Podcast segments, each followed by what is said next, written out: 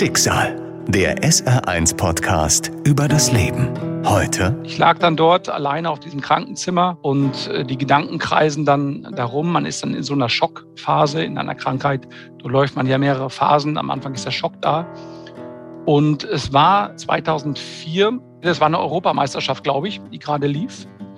Dort lief ein wichtiges Spiel, Viertelfinale oder Halbfinale. Und äh, der ganz berühmte Luis Figo wurde ausgewechselt. Und er war den Tränen nahe, als er ausgewechselt wurde. Und ihm war klar, das war sein letztes Spiel. Und er hatte echt scheiße gespielt. Und er wurde einfach so vom Platz genommen. Das war's mit seiner Karriere. Und genau so habe ich mich gefühlt. Ich habe zum Fernseher geguckt, ich habe Figo gesehen, habe gesehen, wie er sein Trikot auszog. Und äh, das war dann so der erste Moment, wo mir klar war, äh, hier geht es um mehr. Schicksal, der SR1-Podcast über das Leben mit Martin Liss. Das Schlimmste, mit dem man zurechtkommen muss, also ich fange da auch erst wieder hinten an, das ist dieser Identitätswechsel. Du läufst jahrelang nur im Superman-Kostüm herum, bis auf der besten Schule, bis in der, in der hast eine Top-Ausbildung, bis bei der besten Bundeswehreinheit, die es gibt, bis auf, dem, auf der besten Universität, die es gibt, gründest eine eigene Firma, mein Gott, ne? ne? Die fliegt alles zu. Dir fliegt alles zu. Und plötzlich kommt dieser Knall. Und dann kommen auch diese Rückschläge äh, nochmal dazu. Und da haben mir zwei Leute mit sehr relativ banalen Sprüchen geholfen, da so einen Weg zu finden. Das eine war ein Pfleger, ein Krankenpfleger im Krankenhaus äh, von dem ersten Schub. Also ich habe zwei Schübe gehabt, 2004, 2005. Danach halt nichts mehr. Und der Krankenpfleger hat gesagt, hier, du bist einer von 100.000. Das ist Statistik. Mach dir nichts raus. Statistik. Du hast einfach Pech gehabt. Ne? Du warst einfach dran. Und äh, glaub nicht diesen Schwachsinn von äh, genetisch äh, äh, irgendwelchen Abhängigkeiten oder, oder Lebensumständen. Ja, du hast Stress gehabt mit dem Examen, mit der Firmengründung. Ich war einfach zu sehr auf der Überholspur. Aber die meisten werden depressiv und bei dir schlägt dieser Druck einfach in was Organischem um. Das äh, sind, die, sind die Zusammenhänge. Und Krankheit kommt über Nacht wie ein Dieb. Das kann man nicht berechnen, sondern sie ist da oder sie ist nicht da. Es ist quasi digital, eins oder null. Immer die Eins und plötzlich die Null? Mit Anfang 30 erhält Thorsten die Diagnose Multiple Sklerose, eine chronische Autoimmunerkrankung, die viele verschiedene Erscheinungsbilder hat und zu schweren Behinderungen führen kann. Aber ist das wirklich so? Eins oder Null? Gibt es nur entweder den erfolgreichen Überflieger oder den kranken Mann? Für Thorsten ist es ein Schicksalstag, der ihm die Eins und die Null gleichzeitig serviert. Ich habe ähm, 2004 äh, bin beim Skifahren schwer gestürzt und ich wusste nicht, was es war. Bin dann zum Orthopäden, weil ich meinen Fuß, meinen linken Fuß nicht mehr hochheben konnte. Und der hat direkt gesagt, Junge, das ist was im Kopf. Äh, das hat nichts mit der Wirbelsäule zu tun oder mit den Gelenken oder sonst irgendwie. Vier Tage später war ich hier in der Uniklinik in Köln. Auch jetzt im Nachhinein alles glückliche Fügungen, dass ich da direkt auch in Köln behandelt werden konnte. War ich in der Uniklinik und äh, man sagte mir montags morgens, während ich im dunkelblauen Anzug dort stand, mit einer Laptoptasche umgehängt, wir haben keine guten Nachrichten für Sie. Sie haben entweder einen Gehirntumor, Sie haben starkes Rheuma oder Sie haben MS. Äh, so, das war natürlich ein totaler Schock. Äh, es hat sich dann auch bestätigt, äh, nochmal zwei Stunden äh, später äh, mit, mit einer anderen äh, Probe sozusagen, dass es MS, sich um MS handelte, dass ich extrem hohe Entzündungswerte hatte. So, und mit dieser Diagnose äh, bin ich dann äh, zurück in die Firma gefahren meines damaligen besten Kunden äh, sozusagen, bei dem wir schon als Untermieter waren. Und das Ganze spielte sich vormittags ab und, und nachmittags um 15 Uhr äh, hat man mir quasi angeboten, äh, doch äh, in diese Firma einzusteigen, um diese Firma zu sanieren. Und das war sicher einer der entscheidendsten Schicksalstage in meinem Leben, äh, dass ich gemerkt habe, ui, was sind das für Weichen, die hier gerade gestellt werden innerhalb von 24 Stunden? Was machst du jetzt? Und ich habe es blitzartig, noch während ich nachdachte, ging meine Hand nach vorne und gab diesem damaligen Gesellschafter, Geschäftsführer die Hand und sagte, Deal, das machen wir so, wir steigen hier ein. Und äh, also es war, war sehr impulshaft und ich fühlte mich aber sehr froh dabei, weil ich direkt wusste, der Herrgott oder wer auch immer das Universum hat dir jetzt nochmal einen Jeton hingeworfen, einen Chip hingeworfen, den darfst du jetzt nochmal setzen. Und du kannst jetzt dein Leben nochmal neu ändern. Also heute Morgen hat quasi das Schicksal dir etwas Negatives gegeben und jetzt, nur ein paar Stunden später, etwas anderes, das vielleicht positiv sein mag. Wer weiß. Das Jahr 2004, Thorstens Kampf, beginnt. Es heißt, multiple Sklerose sei unheilbar.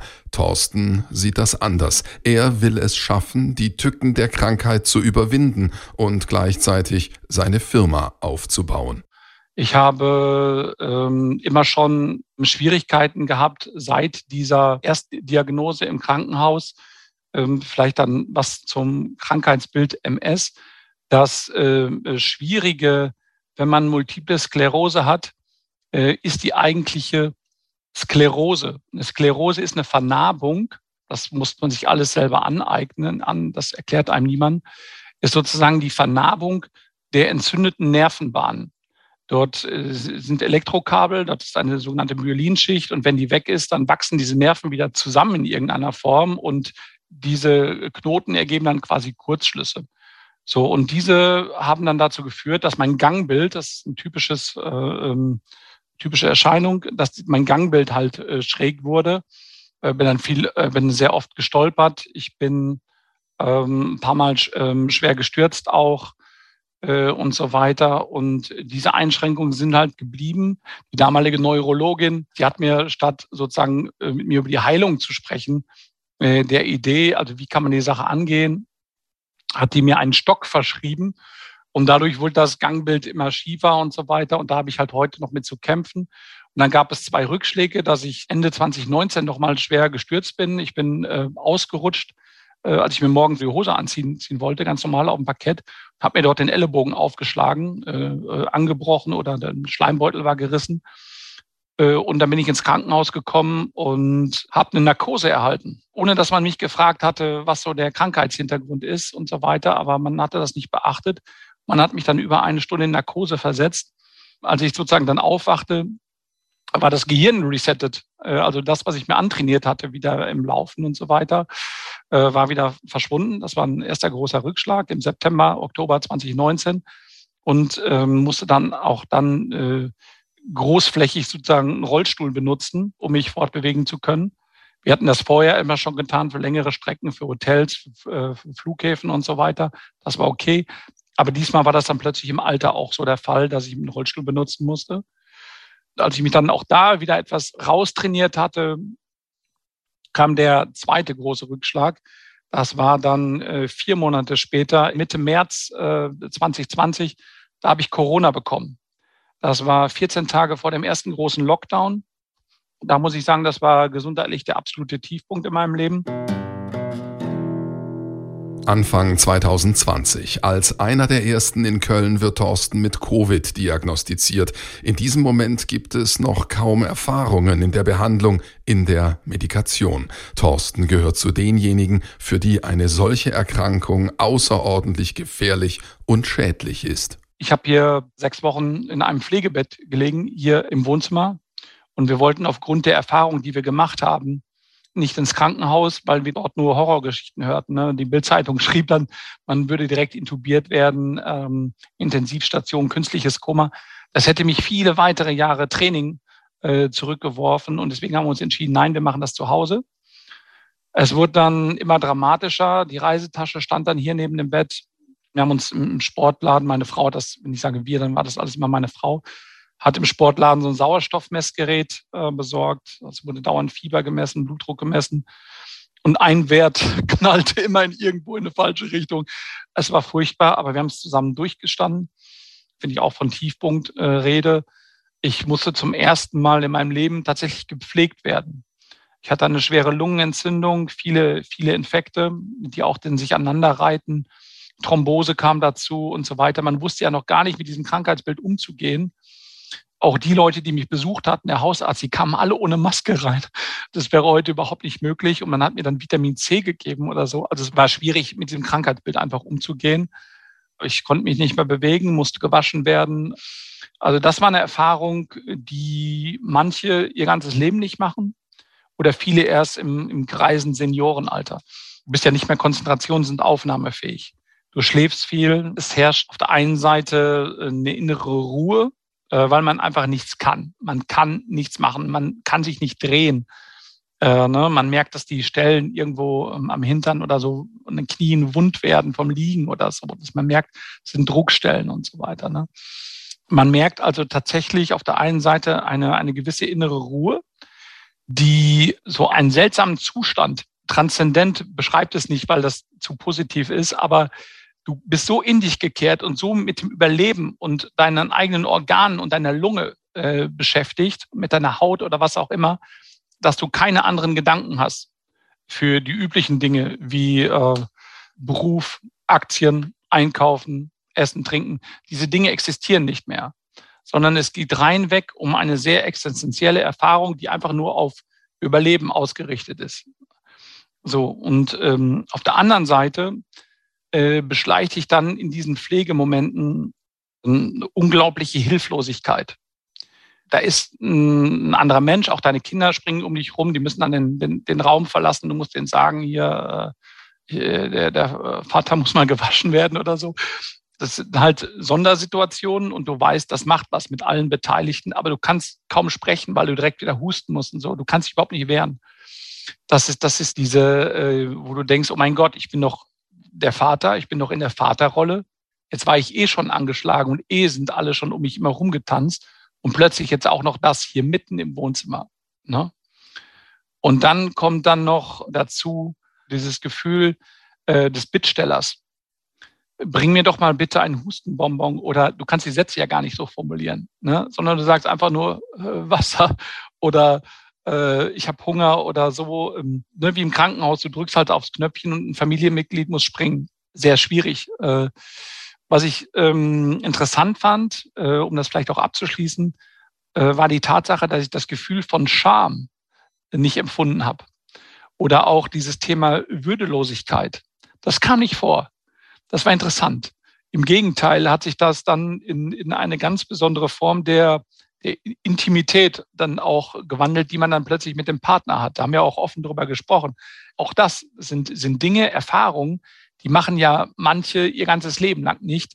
Und man erinnert sich halt an den Moment, wo man vorm Altar stand und vor der ganzen Gemeinde oder auch vom Standesbeamten gesagt hat, in guten wie in schlechten Zeiten. Ne? Dass das dann wirklich in so Extremsituationen endet, hat man sich nicht gewünscht, ist klar. Aber all diese Gefühle äh, spielen da Tag für Tag eine Rolle und verschwinden dann aber auch wieder und normalisieren sich mit dem Gesundheitszustand, äh, äh, der dann sich auch dann immer weiter ausprägt tatsächlich mein Erweckungserlebnis war tatsächlich Ostern. Ostern äh, konnte ich zum ersten Mal wieder einigermaßen auf der Bettkante sitzen. Ich habe mir einen Hefezopf gewünscht. Also ich wollte wieder was Normales essen. Es gab immer nur Hühnersuppe, die ganze Zeit nur Hühnersuppe und, und ein bisschen Reis und so weiter. Und ich, ich hatte mir einen Hefezopf gewünscht. Nun waren wir aber mitten im Lockdown und in ganz Köln oder in unserem Fädel hier in Köln in der Südstadt gab es keine Hefe mehr. Und dann haben sich zwei Nachbarn auf den Weg gemacht und haben Hefe besorgt. Und das war so ähm, wie die Figo-Geschichte eben mit dem Trikot, war das wieder so ein, so ein Punkt. Ab dann ging es nur noch bergauf. Und auch da habe ich dann wieder ähm, alles komplett geändert, komplett auf den Kopf gestellt und versuche mich jetzt wieder dort auch wieder rauszukämpfen. 2022, fast 20 Jahre nach der Diagnose mit multipler Sklerose, Thorsten ist Geschäftsführer der Firma, die er seit dem Beginn seiner Krankheit selbst aufgebaut hat, ein Unternehmen für digitale Kommunikation. In seinem Haus kann Thorsten sich ohne Rollstuhl bewegen. Er hat Handläufe in der ganzen Wohnung angebracht. Er kann einen Treppenlift benutzen. Aber erst jetzt, zwei Jahre nach der Covid-Erkrankung, kehrt seine Kraft langsam zurück. Also ich habe im März angefangen, wieder Krafttraining tatsächlich zu machen, weil Kraft ist die, die Grundbedingung, überhaupt wieder stehen zu können. Und erst wenn du stehen kannst, stabil, kannst du wieder laufen. Das sind so viele verschiedene Schritte, die ich lernen musste. Und im Moment geht es darum, einfach nur aufrecht zu stehen über einen längeren Zeitraum. Und wir machen jetzt sehr viel Beintraining, sehr viel Krafttraining Und äh, das ist hier direkt nebenan beim Physiotherapeuten. Und im März habe ich so 20 Kilo drücken können und jetzt äh, sechs Monate später schon 80, 85 Kilo. Ähm, und das nur durch ähm, äh, Krafttraining und ne, die Ernährung, die passende Ernährung dazu. Ja, also lege sehr viel Wert auf Proteine und, und äh, weniger Kohlenhydrat und Fett natürlich. Ja. Es gibt ähm, wunderbare neue Medikamente, wenn Leute dies hier hören, die von demselben Schicksal betroffen sind. Ähm, wir leben in einer großartigen Zeit. Die Forschung rennt voran mit neuen Ideen und neuen Trends. Und ähm, man hatte mir äh, gesagt, 2004, ich müsste mein Leben lang Spritzen nehmen. Diese Spritzen, äh, Betaferon heißt dieses Mittel, äh, da treibst du den, den, hat ein Arzt gesagt, den Teufel mit dem Belzebub aus. Äh, es sind kleine Chemotherapien, die quasi dein Immunsystem immer in Fieber äh, versetzen, um es stabil zu halten. Das ist ein furchtbarer Zustand alle zwei Tage und tut dann auch, auch weh, wenn man sich die Spritzen selber setzen muss. So, äh, das hat mir damals gesagt, 2004, Leben lang müssen die spritzen. 2014 kam eine Tablette auf den Markt. Und diese Tablette war ein Schuppenflechte-Medikament, äh, ne, was in der Forschung der, der Uni Bochum äh, hatten das rausbekommen. Das hat denselben Effekt, dämmt das Ganze äh, quasi diese, dieses äh, äh, eher entzündungsanfällige Immunsystem ein und äh, lässt sich wunderbar mit leben. Ist äh, gut verträglich, äh, hat keine Nebenwirkungen und wie gesagt, ich habe seitdem nichts mehr gehabt. Ich gehe regelmäßig zum MRT. Ich habe ein unglaubliches Körpergefühl entwickelt.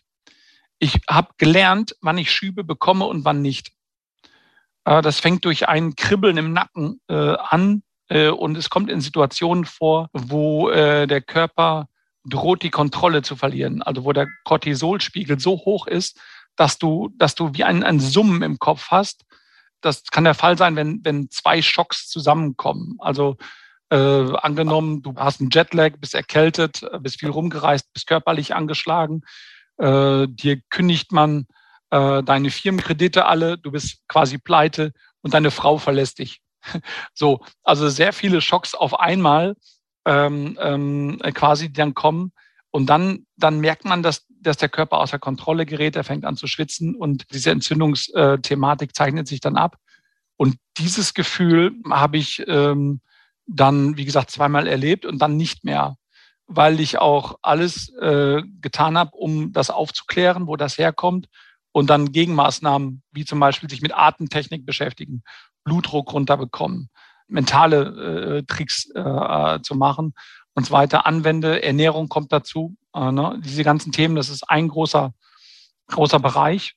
Und äh, mit denen schaffe ich es sehr, sehr stabil, Klopf auf Holz, äh, seit Jahren in dieser Lage äh, zu leben. Ja. Dabei hilft Thorsten ein ganzes Netzwerk von Ärzten und Therapeuten, das er sich aufgebaut hat. Notgedrungen, denn nicht von allen Ärzten fühlt er sich gut unterstützt. Ärzte sind Handwerker.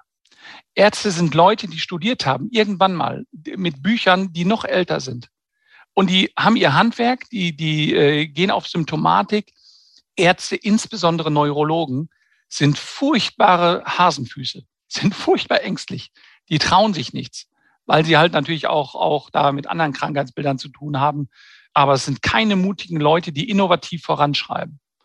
Und äh, diese MS-Geschichte ist heilbar, aber man muss Eigenverantwortung übernehmen. Man muss sein Leben, äh, sein Schicksal selber in die Hand nehmen. Und ich habe das gemacht und ich habe ein Team um mich herum aufgebaut äh, was mich sehr gut, sehr gut unterstützt. Ich habe einen Neurologen gefunden, der halt innovativ nach vorne denkt, der auch innovative Therapien anwendet.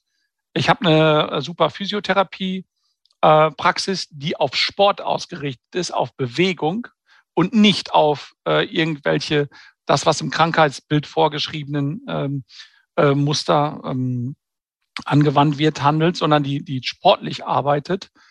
Ähm, das dritte ist, den möchte ich an dieser Stelle sehr, danken, das ist ein toller Baustein, ähm, ist das NIB-Netzwerk hier in Köln. Das ist eine neuronalen äh, Schwerpunkten arbeitende Praxis, äh, die einen Laufroboter haben. also ich kann, ich werde quasi in einen, wie so ein Fallschirmgurt eingespannt und kann in einem Laufband laufen. Da kann ich anderthalb Kilometer laufen, wenn ich will, in einer Stunde. Äh, und die bringen mir Laufen wieder bei. Sehr engagierte, tolle junge Leute, äh, hochmodern äh, ausgerichtet ist.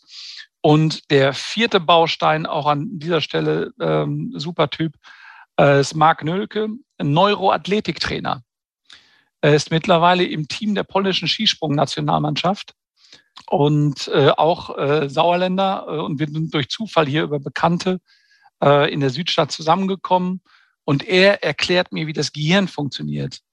Und, und all diese Komponenten sind möglich, dass du was über Anatomie erfährst, etwas über Neurologie erfährst, über Physiotherapie, also über, äh, über Zusammenhänge.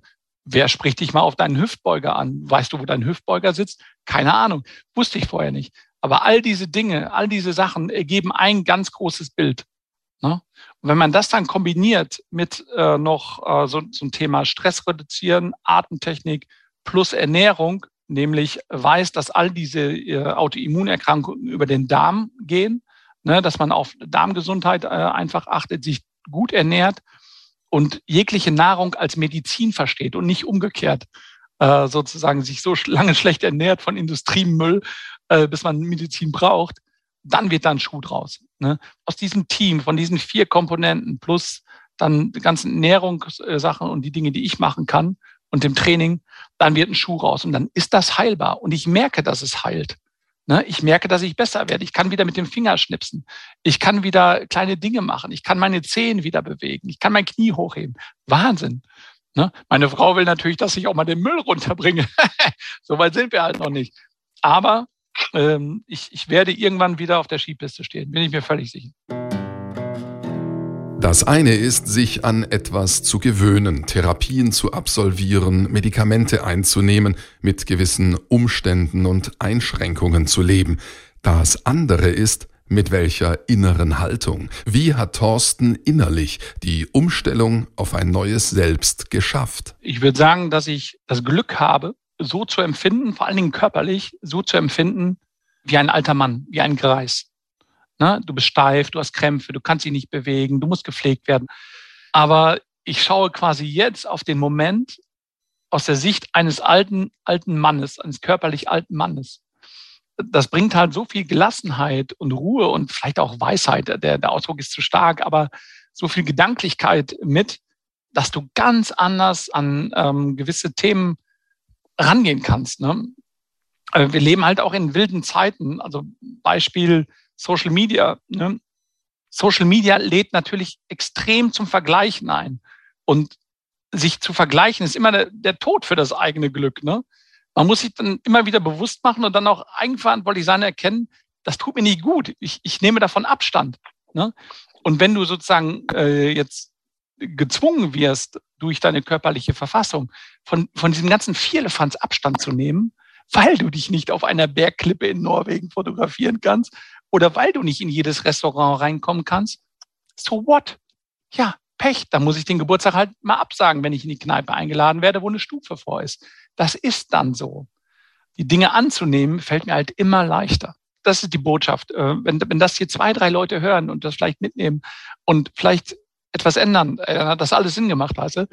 Aber dieses Thema, diese, diese menschliche Meisterschaft, die wir glauben, ablegen zu müssen, mit wem auch immer. Ne? Wir gehen ja jeden Morgen, gehen wir mit irgendjemandem Neues an den Start, glauben wir zumindest. Ne? Aber diese menschliche Meisterschaft, die, die, die entsteht halt nicht aus Perfektion. Die, die Leute denken immer in Perfektion, sondern die entsteht aus dem kreativen Umgang mit, mit, mit dieser Unvollkommenheit, die du hast. Verstehst du? Also du bist sozusagen die Summe aller deiner Fehler. Der kreative Umgang mit deiner Unvollkommenheit, die macht dich, glaube ich, aus. Ne? Ich verbringe meine Zeit nicht mehr mit Leuten, die mir Energie rauben. Es gibt drei Arten von Leuten, habe ich gelernt. Auch das hättest du nicht gewusst, hättest du nicht erfahren, hättest du nicht die, da auf die Fresse bekommen. Es gibt Leute, die, die kommen und gehen in deinem Leben. Äh, die, die, die sind da, die verschwinden, das sind Kollegen, das sind auch mal Schulfreunde, was weiß ich, die kommen und gehen. Das ist okay. Das ist normal. Ähm, äh, die zweite Kategorie sind Leute, die bringen dir absolut Power und Energie. Äh, du machst vielleicht keinen Cent Umsatz mit denen oder, oder hast keine irgendwie äh, äh eine Rendite in irgendeiner Form äh, im Gespräch. Aber sie füllen dich so auf mit, mit, mit Energie, mit, mit neuen Ideen, mit Power, dass du sagst, mein Gott, ich bin sehr froh, dass ich dieses Gespräch heute führen durfte und da einen Schritt weitergekommen bin. Ne? Und dann gibt's die dritte Art von Leuten, das sind Leute, die, die kommen rein in den Raum und es wird dunkler. Die fangen an zu reden. Äh, du merkst, es ist ein, ein Jammerton da. Ich wollte ja nicht jämmerlich sagen, das, das geht so weit, aber es, die jammern äh, viel. Äh, die sind dauernd unzufrieden. Die wissen nicht, wohin mit sich selber.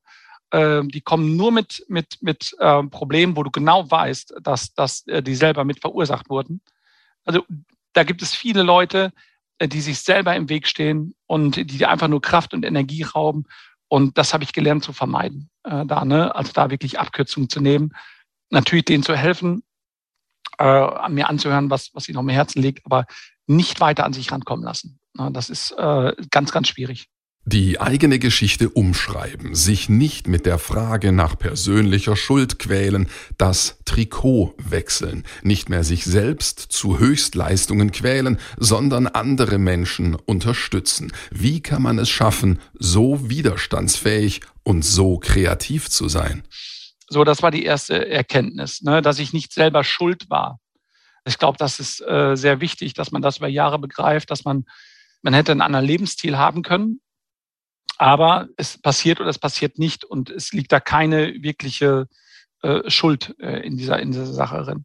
Und die, die zweite Sache ist halt, ich habe dann, äh, ich habe auch Triathlon betrieben, äh, sehr, sehr, sehr viel geschwommen, äh, viel gelaufen, viel Rad gefahren und so weiter. Mein damaliger Trainer hat dann auch gesagt, Junge, verzeih mir, äh, nicht falsch verstehen, aber es ist gut, dass es dich trifft. Und im ersten Moment war ich total schockiert. Wie konnte er sowas sagen? Jetzt, Jahre später, merke ich, ja, er hatte recht. Ähm, und jetzt kommen wir zu diesem Trikotwechsel.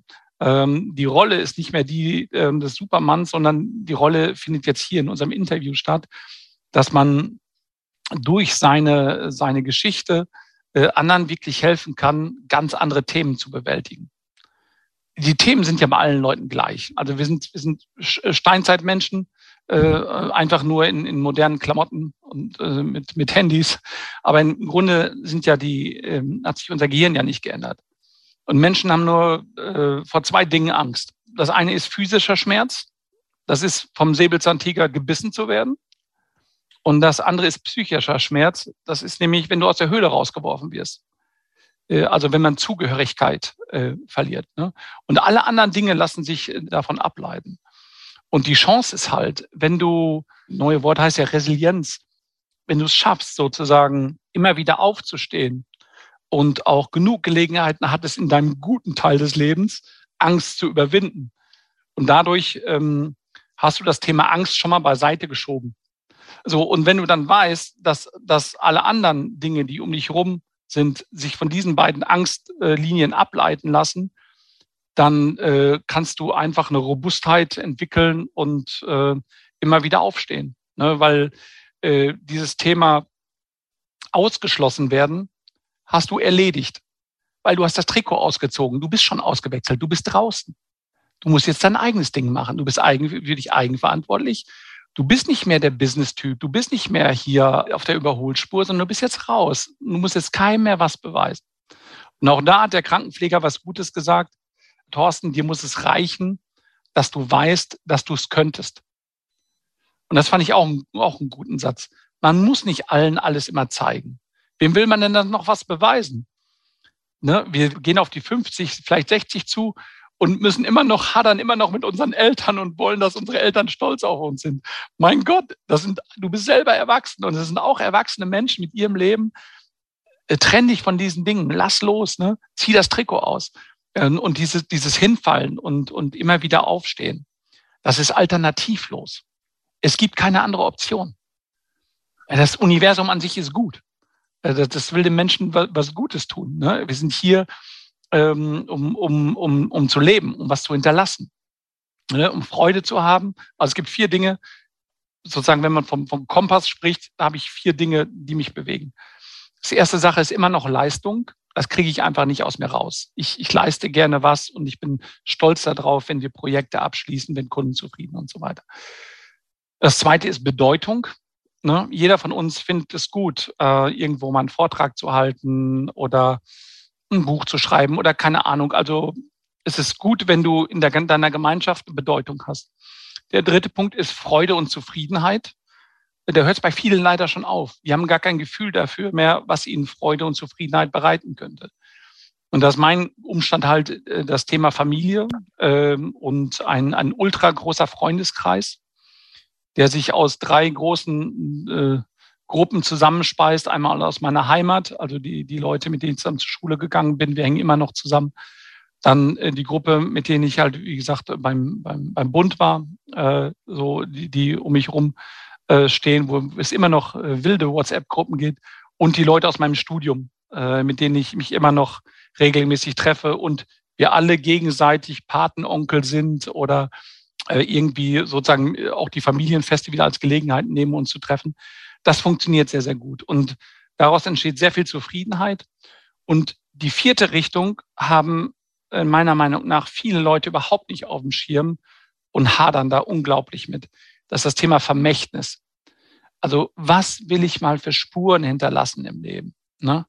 So, und wenn es nun mal die Geschichte ist, mit der ich jetzt das Schicksal mich sozusagen jetzt, jetzt äh, begeben hat, dann ist das halt so. Dann sind das meine Spuren, äh, mit denen ich jetzt ähm, vielleicht dann, dann erstmal meine Kinder natürlich im direkten äh, Generationenkontakt, aber auch vielleicht andere um mich rum ähm, äh, begeistern kann. Ne? Ich habe angefangen, Acker und Wald zu kaufen, sehr früh schon. Schon vor zehn, elf Jahren habe ich damit angefangen, den ersten Hektar direkt neben den, den Forstflächen meines Vaters. Im Moment der Zeitgeist zahlt ja komplett auf das Thema Nachhaltigkeit ein.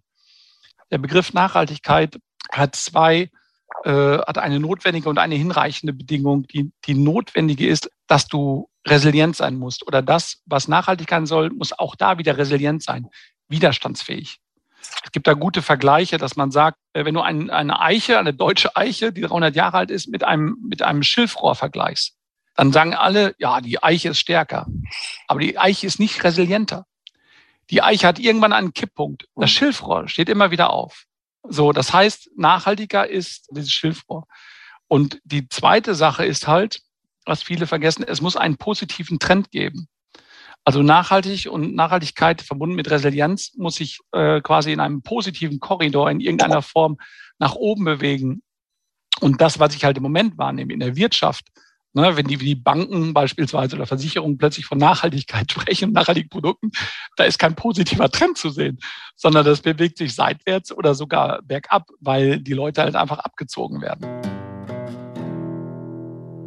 Eichen und Schilfrohr, Ackerland. Natur ist für Thorsten mehr als nur eine Metapher, wenn er an die Gestaltung von Zukunft, Entwicklung und Nachhaltigkeit denkt. Natur hat auch mit seiner eigenen Zukunft zu tun. Auch das hat mir mein Vater erklärt. Wenn du dich mit Wald und Bäumen und Pflanzen beschäftigst, dann ist das immer nicht für dich, auch nicht für die nächste Generation, sondern für die übernächste Generation. Du handelst also enkelfähig oder du musst enkelfähig wirtschaften ähm, und du fängst an, dynastisch zu denken. Das, das, das macht was mit dir. Und auch da, glaube ich, bin ich jetzt, das ist auch eines, eine der positiven Dinge, die, die über diese Krankheit kommen. Du beschäftigst dich halt mit Endlichkeit. Ne? Am Anfang war es halt die Endlichkeit von Sport, von Bewegung, von Leistung, von auch Reisen, Reisetätigkeit und so weiter. Äh, aber du beschäftigst dich auch mit, mit, mit Sterben, Tod, äh, und so weiter, das vielleicht noch weiter rausliegt. Ich glaube, ein guter Ansatz ist, wenn man mit sich selber nicht klarkommt oder ein Thema hat, sich zu fragen, wo will ich denn mal beerdigt werden? Wo, wo will ich landen? Was, was soll auf meinem Grabstein stehen? Ne? Wie soll die Grabrede aussehen? Keine Ahnung.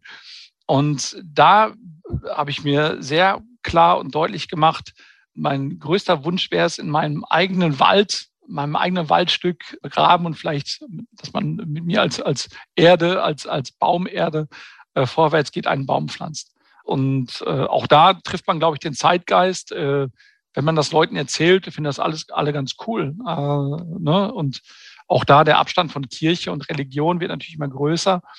Ähm, aber das ist ein sehr, äh, ein, ein, ein sehr guter Gedanke, der mich sehr antreibt. Äh, ne? Äh, daran zu arbeiten, sozusagen, wie ich mal gehen werde. Schicksal, der SR1 Podcast über das Leben. Alle Folgen in der ARD Audiothek und auf vielen anderen Podcast-Plattformen. Eine Produktion des Saarländischen Rundfunks.